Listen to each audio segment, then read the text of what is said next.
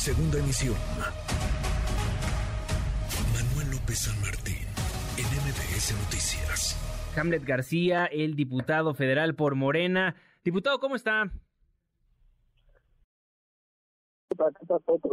¿Cómo, cómo cierran el 2022 en la Cámara de Diputados?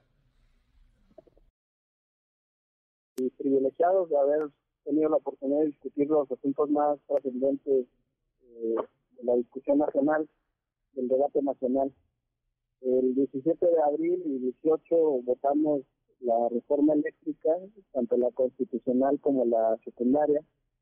El 2 de septiembre al 12 de octubre eh, pudimos discutir también la reforma en materia de Guardia Nacional y finalmente la reforma electoral en, diciembre, tanto en el plan como en el plan B, entonces año en que pudimos discutir estos grandes tres eh, temas. ¿Podríamos decir que fue un año donde mayoritearon a la oposición? El 95% de las discusiones, Juan eh, que tuvimos en la Cámara de Diputados de la aprobación de normas fueron por consenso. Muchas de las propuestas que votamos vinieron de la oposición de los distintos grupos parlamentarios. Y solamente en este 5% de las discusiones no, no fuimos juntos, en algunas bajaron los votos de Morena y aliados para salir adelante en legislación secundaria. En otras, incluso como ocurrió el caso de la Guardia Nacional, pudimos contar con los votos del PRI y del PRD para avanzar en la reforma constitucional que logramos. Eh, donde tuvimos mayor mayor consenso fue en temas relevantes como la salud y la educación. Algunos pasaron desapercibidos, pero en temas de salud, por ejemplo, pudimos votar para que las prescripciones médicas se generaran con la sustancia y no con el nombre eh, comercial de la patente, digamos.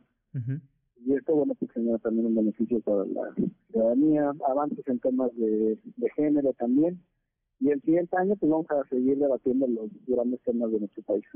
¿Cómo fue pasar, diputado García, de Sergio Gutiérrez Luna presidiendo la Cámara Baja a Santiago Krill? ¿Cómo ha visto la presidencia de alguien de la oposición? Hemos tenido algunas diferencias, sobre todo en temas de criterio en la conducción de las sesiones, pero ha sido un debate, un debate respetuoso eh, hay un punto que seguramente va a generar una legislación a futuro y tiene que ver con el uso de una figura institucional como la presidencia de la mesa directiva para fines políticos o personales. Tiene que ver, por ejemplo, con los colores que se utilizan para la presidencia de la mesa directiva, los emblemas, la cobertura mediática y de la sala de, prensa, el tipo de montaje. Pero la mayor parte de, las sesiones se tuvo una conducción adecuada. También tenemos en, la vicepresidencia a la diputada Carla Almazán. Y en algunas en algunas discusiones tuvimos eh, diferencias con, presidente de la mesa directiva, con Santiago Sí. E incluso se generó debate al interior del Parlamento y yo creo que eso es bueno, discutir las normas de conducción de nuestras sesiones. Pero en general yo diría que es una conducción acertada. Bien. Diputado, ahora sí, ¿qué esperar para el 2023? ¿Temas a discutir en el Congreso próximamente? Esperemos que el Senado apruebe con las modificaciones el plan B de la reforma electoral. Eh, esto, si no hay una convocatoria a periodo extraordinario, podría suceder en los primeros días del mes de febrero, cuando reinicia el periodo de sesiones. Otro aspecto importante que podemos discutir es el relativo a la administración de justicia.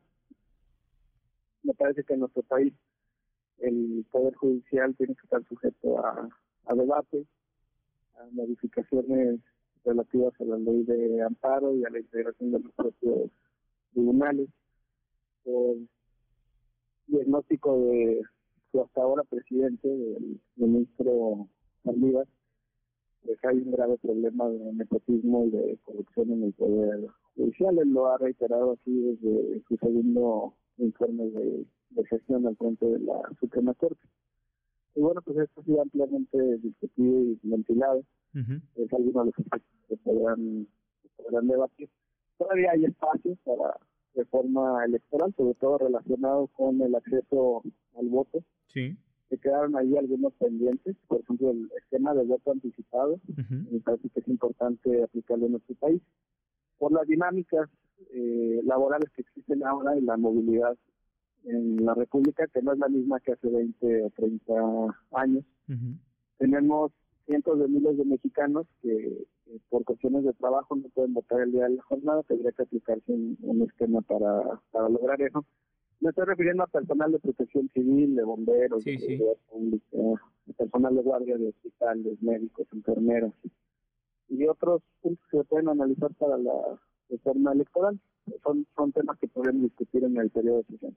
Bueno, pues estaremos al pendiente del debate, esperemos sea escuchando absolutamente todas las partes, pero sobre todo a los ciudadanos que votaron por ustedes. Hamlet García, diputado, le mando un fortísimo abrazo, muchísimas gracias.